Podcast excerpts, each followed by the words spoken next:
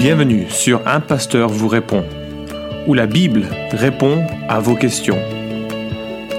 Accueillons le pasteur Florent Varac. Question importante, euh, comment savoir si je suis sauvé par les œuvres ou par ma foi? Alors, la manière dont la question est, est posée m'inquiète parce que quelque part c'est ni l'un ni l'autre. Si jamais on est sauvé par sa foi comme si c'était une sorte de salaire, c'est-à-dire que Dieu me donne le salut parce que j'ai la foi, alors c'est une négation du message central de toute la Bible qui, je trouve, est bouleversant.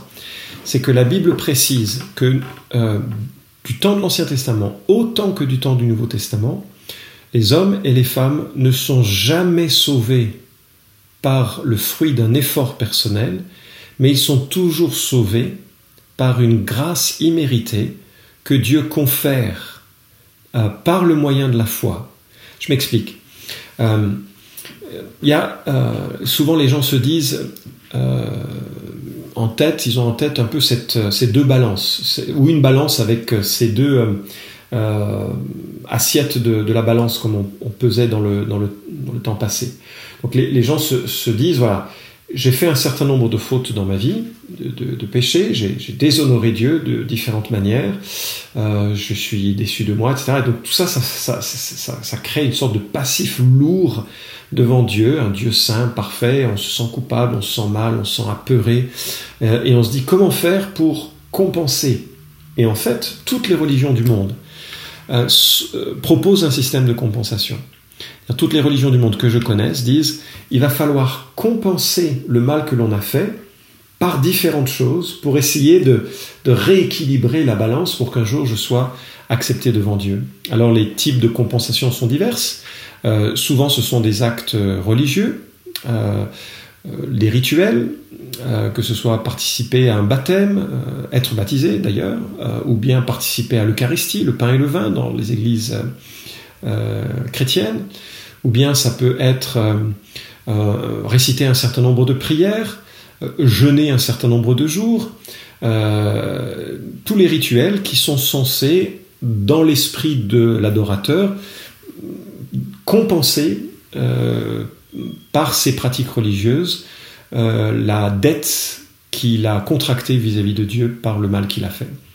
Ça peut être également par la, la souffrance. Un certain nombre de philosophies ou spiritualités disent que pour le mal que l'on a commis, il faut souffrir pour expier ou payer la dette que nous avons. Donc le karma, par exemple, fait partie de ces philosophies euh, compensatrices, compensatoires, où par la souffrance euh, que je vais vivre ou que je vis aujourd'hui, ben je, paye pour une culpabilité passée.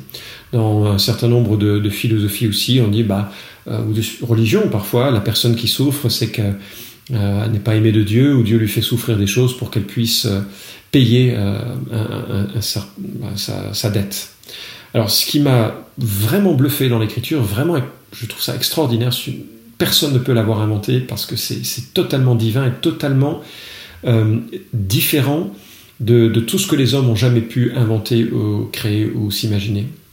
C'est que la Bible dit que la dette est si grande que d'essayer de compenser euh, par euh, des bonnes œuvres, par des, euh, la religion, par l'amour, par la souffrance, c'est disproportionné. C'est comme si on essayait d'aller sur la Lune en empilant des chaises. C'est une illustration que j'ai peut-être utilisée à différentes reprises, mais c'est pour montrer à quel point on n'y arrivera jamais. C'est-à-dire qu'on ne peut pas, de la même manière qu'on ne peut pas empiler des chaises et arriver sur la Lune, ça ne marche pas. De la même manière, on ne peut pas compenser le mal que l'on a fait d'une quelconque manière que ce soit. Il n'y a aucune espérance pour l'humain de se sauver par lui-même. Alors ça semble euh, terrible, euh, mais en fait c'est source d'une immense espérance. Pourquoi? Parce que Dieu a fait tout le chemin. Et euh, il a fait tout le chemin pour que des hommes et des femmes qui ont conscience de leurs besoins puissent être sauvés s'ils le souhaitaient. Alors quelle est la, compensation que Dieu a faite pour qu'on soit pardonné? Ben, En fait, il a mis de l'autre côté de la balance, il a mis sa propre personne, Jésus-Christ, incarné, venu sur terre, Dieu le Fils incarné, euh, et euh, il lui a fait peser sur les épaules toutes les fautes que j'ai commises, toutes les fautes que vous avez commises en quelque sorte. Euh, la Bible dit qu'il est devenu péché pour nous en 2 Corinthiens 5, 21, c'est-à-dire qu'il a reçu euh, le, salaire en quelque sorte des fautes des hommes pour que ceux qui le souhaitent en soient délivrés. Et qu'est-ce que Jésus a fait de ces fautes-là? Bah, Il était lui un être parfait, il a su tenir euh, il, a, il, a, mené la vie parfaite que nous aurions euh, dû mener, mais que nous ne menons pas. Et lorsqu'il meurt à la croix, Dieu le Père prend l'ensemble de nos fautes et il les place sur euh, Jésus-Christ. Et Jésus-Christ, mourant à la croix, expie, paye, il est le bouc émissaire en quelque sorte, il le substitue. C'est nous qui aurions dû mourir à la croix, mais à la place, c'est lui qui meurt à la croix pour, pour nous. Donc lorsqu'il meurt à la croix, il paye pour l'ensemble de la culpabilité, l'ensemble des culpabilités des, humains qui placeraient leur confiance en lui, en sorte que euh, il n'y a plus besoin de compenser, il n'y a plus besoin de payer son salut, il y a juste besoin de le recevoir. Dieu a tout fait pour qu'on soit sauvé, et pour qu'on soit sauvé euh, euh, pleinement, complètement, gratuitement. Il a payé l'addition, il a payé la note. Il n'y a rien qu'on puisse faire pour payer de notre côté. Parce que s'il y avait un moyen de payer de notre côté, c'est que la croix de Christ serait vaine, que Jésus n'aurait pas eu besoin, ou que ce serait insuffisant que Jésus meure sur la croix. Il faudrait que nous-mêmes, nous contribuions de notre côté à, ce salut. Alors, je reprends la question qui est posée, comment savoir si je suis sauvé par les œuvres ou par ma foi? Euh, ce n'est même pas ma foi qui sert en quelque sorte de salaire pour obtenir, c'est juste la compréhension que ce que Christ a fait est suffisant pour moi qui suis misérable. Euh, plusieurs passages, la Bible évoque notre, péché. Le, premier passage, mais en des termes positifs, euh, Jésus dit Heureux les pauvres en esprit, car le royaume des cieux est à eux. Les pauvres en esprit, c'est pas, pas les pauvres, hein, ça n'a rien à voir avec le fait d'être pauvre ou riche euh, matériellement, mais les pauvres en esprit sont, sont ceux qui réalisent qu'ils n'ont rien à amener à Dieu n'ont rien à amener, aucune perfection, aucune qualité, euh, rien qui permette à Dieu de dire waouh, je suis vraiment impressionné, tu fais le bien, tu je vais te faire te donner une médaille et puis un jour tu seras sauvé. Pauvre en esprit, c'est ceux qui disent mais Seigneur, je suis comme tout le monde, ah, j'y arrive pas. J'ai besoin que tu remplisses mes mains, que je te présente vides et que tu les remplisses toi. Et la Bible dit mais le royaume des cieux est à eux. Euh, lorsque Christ meurt sur la croix, il dit tout est accompli. il a expié une fois pour toutes pour nos péchés. Ésaïe chapitre 53 nous dit que c'est par ces meurtrissures que nous sommes guéris. Le, châtiment qui nous donne la paix est tombé sur Jésus-Christ. Lui a payé le châtiment que nous aurions dû payer. Alors, qu'est-ce qu'il faut faire? Ben, Rien dans un certain sens, puisque la Bible dit, dit en Éphésiens chapitre 2 versets 8 à 9, c'est par la grâce que vous êtes sauvés par le moyen de la foi. Cela ne vient pas de vous, c'est le don de Dieu ce n'est pas par les œuvres, afin que personne ne se vante. Éphésiens chapitre 2, verset 8 et 9, un verset clé pour, euh, pour cette question. Ce n'est pas par les œuvres que l'on est sauvé.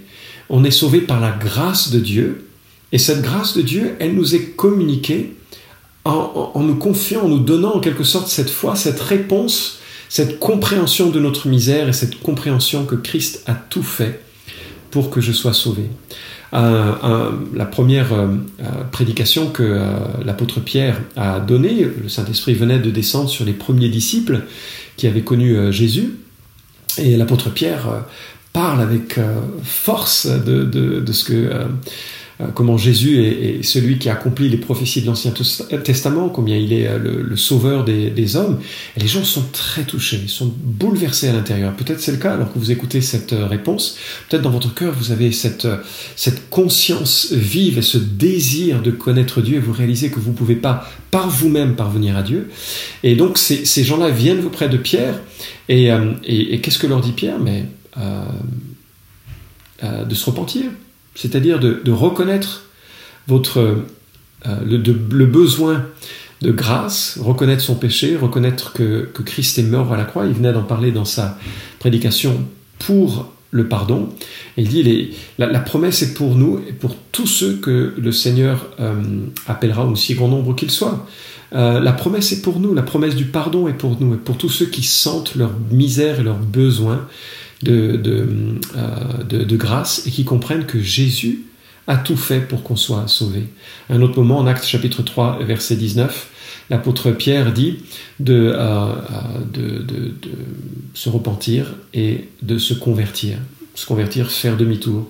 Ne pas croire que l'on est quelque chose qui euh, euh, mérite, que l'on mériterait un quelconque salut devant Dieu. C'est impossible.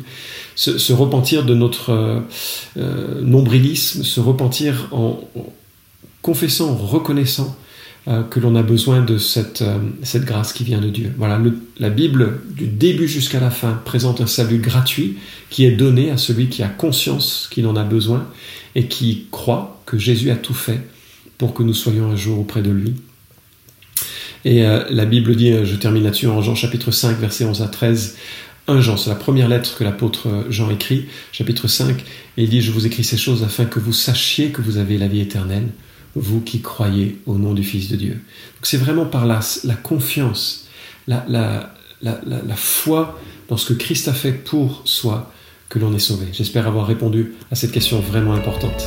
Merci d'avoir écouté cet épisode d'un pasteur vous répond. Posez vos questions en nous envoyant un email à question@toutpoursagloire.com. Retrouvez cet épisode et tous les précédents sur notre site toutpoursagloire.com.